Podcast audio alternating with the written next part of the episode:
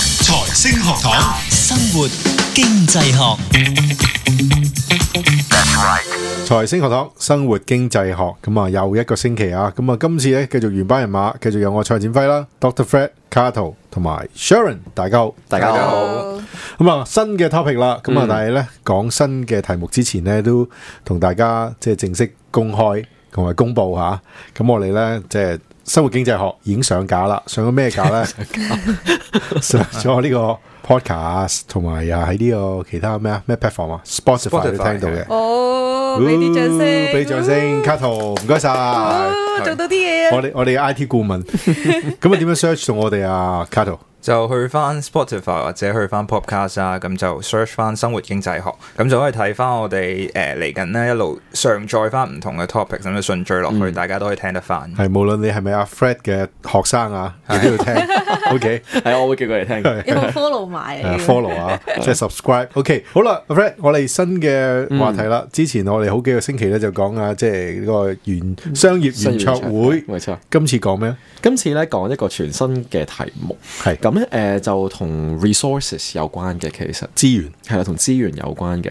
咁其實所有件事咧，即係我哋喺度誒諗緊，誒、今個禮拜講咩咧？咁樣嘅時候咧，咁其實一個其中一個我成日走去攞靈感嘅地方咧，就係、Harvard Business Review 啦，哈佛商業評論啦。咁啱啱咧就介紹咗一本嚟緊會出嘅書，咁叫做 Less for More。 less for more。係啦，我嗯我 sorry，more from less 啊，more from less 字啱 More 係 from 我已經唔記得 less 咗本書 Okay 嘅書名係啦啊 more from less。咁係講咩嘅咧？咁樣頭先，好似頭先所講，其實係講緊現代社會之中，我哋對誒資源嗰個需求，其實誒有冇唔同咧？咁樣樣。咁、嗯但係咧，佢講呢一樣嘢之前咧，我又想同大家傾一傾一啲相關嘅得意嘅要點啦。係有冇有冇聽過咧？有人話誒經濟學咧係屬於一門憂鬱嘅科學咧？係咩？第一啊次聽你講，係咪啦有啊！其實你一開始 一開始講經濟學就係講一個 term scarcity 啊嘛，即係你係你係咩都係唔夠，嗯係啊唔夠資源稀係缺資源咁嘅意稀思缺噶嘛。咁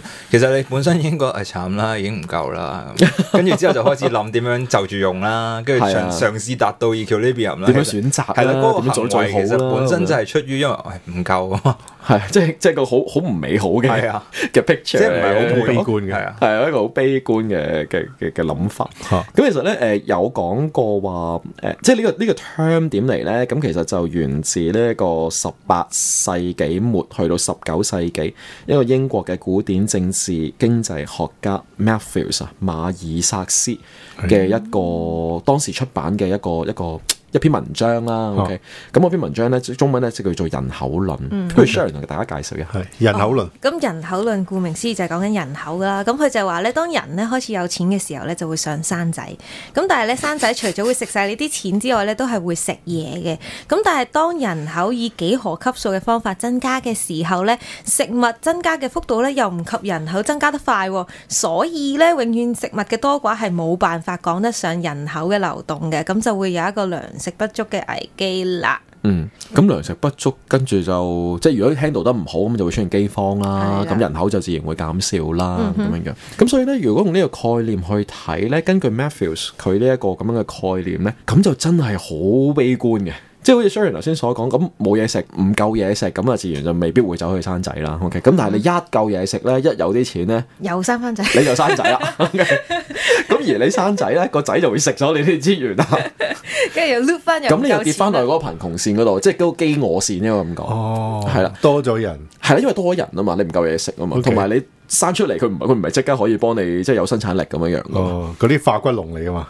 當然啦。嗯 咁你所好以似講緊而家香港啊？ 嗱，你講啊，呢個我冇講 啊，OK。係嘅咩？咁所以咧，由呢個角度去睇咧，由呢個角度去睇咧、嗯啊，sorry，講漏一樣嘢，就係啱啱頭先 Sharon 提過嘅，而因為我哋嗰個土地嘅產出咧係有限嘅。嗱，當記住當時其實係講緊十八世紀末去到十九世紀，咁啊個社會整體最最主要嘅當然就係農業啦。係係啦，咁所以誒、呃、當時有輕工業都勉勉強強，或者有啲手工業係有嘅。都有咯，工都匠有啊嘅嗰啲係。係啦，咁但係就未有正式嘅，即係未開始正式進入呢個工業革未命啊工咁業啊係樣。咁所以最重要嗰個就喺農業嗰度，最重要嘅生產其實就係務農嚟嘅，嗯係啦，農業嚟嘅。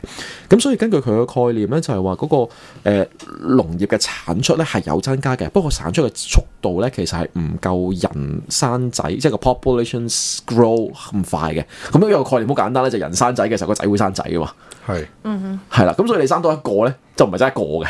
OK，咁你嗰個 line of blood 咧，咁就會繼續生落去嘅。即係如果佢冇夭折嘅話，係係啦。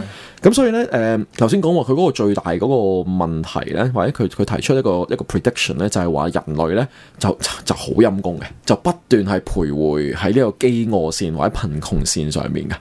因為你一離開咧，佢就生仔啊嘛就。生就一生仔就跌翻落又去，係啦，跌翻落去貧窮線或者飢餓線嗰度啦嘛。嗯係咁所以長期就喺呢一個咁樣嘅生死邊緣嗰度 struggle 啦。嗯，好黐線嘅呢個行為， 唔係因為其實佢都啱嘅，因為咧佢同一個時代其實有啲理論就講咧，其實即係生物最基本嘅本源嗰個佢嘅生存原則就係要生仔，即係係啊，生傳宗下接一代代啊嘛嘛，要係即啊，係繁佢衍係係啊，啊繁衍即係就算佢嗰個誇張到去某一啲嘅學説就係講話誒，就算佢唔唔夠飽，嗯佢可能得翻最後一滴嘅 energy 咧，佢都係會去繁衍嘅。嗯都係攞嚟生嘅，係啦，佢有有啲咁嘅學説啦，當然現代可能有啲咁咪嘢三係文魚啲咁諗法可能唔係同唔啦。諗啦啊！但係啊係但係其其實係啊，其實冇錯某程度上佢係講緊即係所有嘅生物，佢都係咁諗嘅。佢覺得係所有生活係啊，嗯啊佢都係個本質，佢因為覺得嗰個佢哋最 care 嗰樣嘢就係要生。係啦，就係係啦生啦。 OK，哦，因為因為好簡單啫嘛。如果你唔生，即係你唔係有一個咁樣嘅 principle 嘅話咧，其實一早已經絕咗種啦嘛。嗯，係啦，所以留得翻嘅都係不斷生。都係不斷生嗰嗰批啊嘛。即因為係物種要繼續咁樣顯。係啦，即係繁呢個衍又落去就係呢一個物競天擇嘅基本嗰個概念啦，咁樣樣。咁啊， OK 哎如果人都係咁，咁咪不斷地喺呢係啦咁個就飢餓線啦，帶嚟呢個係馬啦爾薩斯嘅諗法出現，冇錯。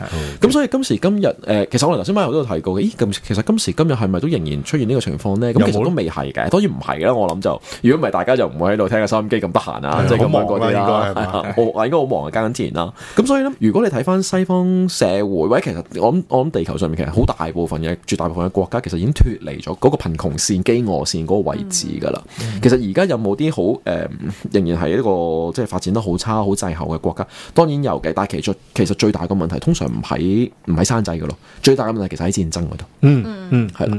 咁所以咧，誒、呃、換言之咧，我哋用今時今日嘅目光去睇接近兩百年前嘅 Matthews 嘅呢個咁樣嘅概念咧，其實就唔啱嘅。